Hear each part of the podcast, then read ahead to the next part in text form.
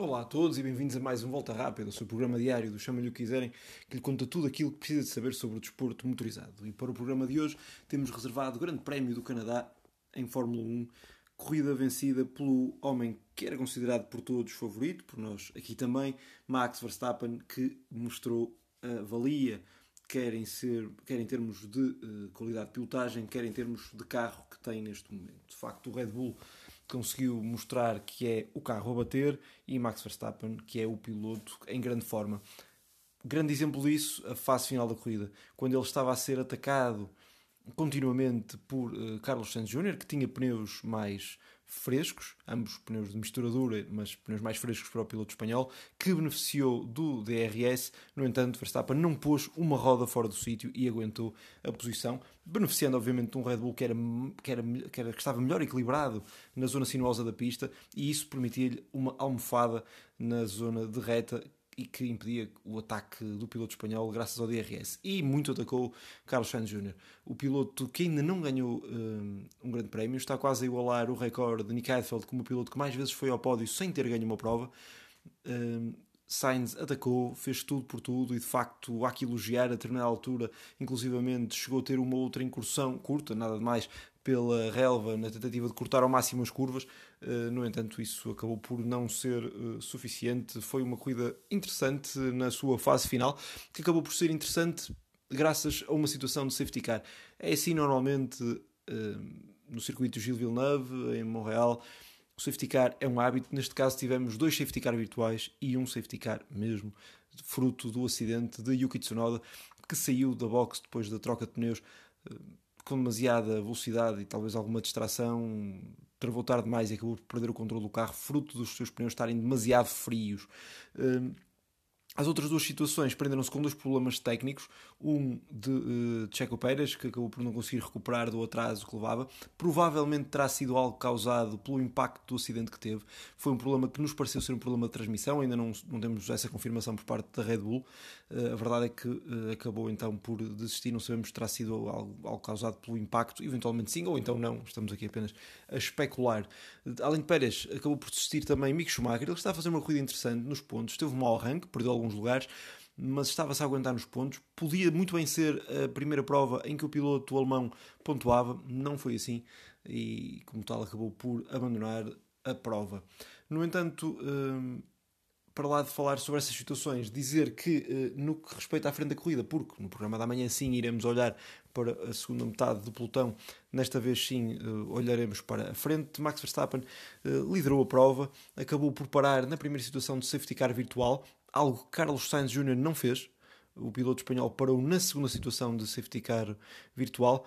Aí eh, Verstappen acaba então por recuperar a liderança e ainda com pista em bandeira verde ele para novamente.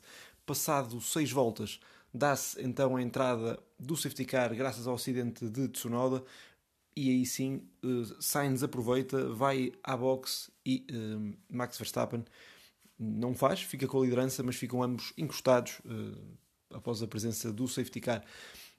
Conforme disse, Sainz tentou, foram mais de 10 voltas a tentar a ultrapassagem, acabaram coladinhos, mas o piloto holandês mostrou a sua superioridade e cimentou a sua liderança no campeonato. Sainz conseguiu fazer a volta mais rápida, no entanto, não deu para mais. Um, olhando para os outros pilotos das duas marcas que têm os melhores carros, claramente a distância não conseguimos aferir se é grande, se é pequena, às vezes parece mais pequeno, outras vezes parece maior. A verdade é que o Red Bull é o carro a bater, é o melhor carro, mais equilibrado. Isso parece-me de facto claro, apesar do Ferrari. Hoje, da Ferrari hoje até ter feito um bom trabalho, belíssima corrida de Charles Leclerc, aquilo que arrancou não de último, mas de penúltimo, fruto também da situação de ter eh, penalizado então o uh, Yuki Tsunoda, que arrancou da última posição. O Leclerc foi então melhorando, foi então evoluindo e acabou no quinto lugar. Ele que eh, a única parte em que perdeu mais algum tempo foi tentar ultrapassar Esteban Ocon, que de facto esteve muito difícil de ultrapassar. Estava o próprio Fernando Alonso no final acabou por ficar atrás do seu colega de equipa e ficou bastante chateado por a equipa não ter dado indicação para que ele lhe deixasse passar e como tal, eh, Ocon nesse sentido foi o que mais travou Charles Leclerc para um possível avanço uh, na uh, classificação. Ficou em quinto, à sua frente apenas Verstappen e o seu companheiro de equipa Sainz Jr. Ficaram também os dois Mercedes, com uh, Hamilton a voltar aos pódios, na pista onde venceu pela primeira vez na sua carreira. Terceiro lugar então para Hamilton, quarto lugar para Russell. Russell que foi também fazendo uma corrida muito interessante, uma corrida inteligente, com uma, uma opção em termos de boxe diferente da sua companheira de equipa, mas que acabou por ajudá-lo a subir posições.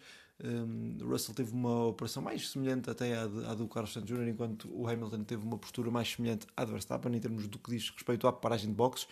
Um, corrida também em que a Mercedes uh, faz uma boa prestação em termos de pares também com este terceiro e quarto lugar. No entanto, na minha opinião, apesar da Mercedes ter demonstrado alguma evolução, creio eu que a equipa não está mais próxima dos demais. E por que digo isto? Digo isto sobretudo pelas tais 15 voltas após a saída do safety car. Hamilton estava encostado da Sainz, tal como Sainz estava encostado da Verstappen, mas o piloto inglês, com pneus uh, em boa eh, situação, nunca se pareceu aproximar de Sainz e de facto viu os dois da frente desaparecerem e então foi ficando para trás.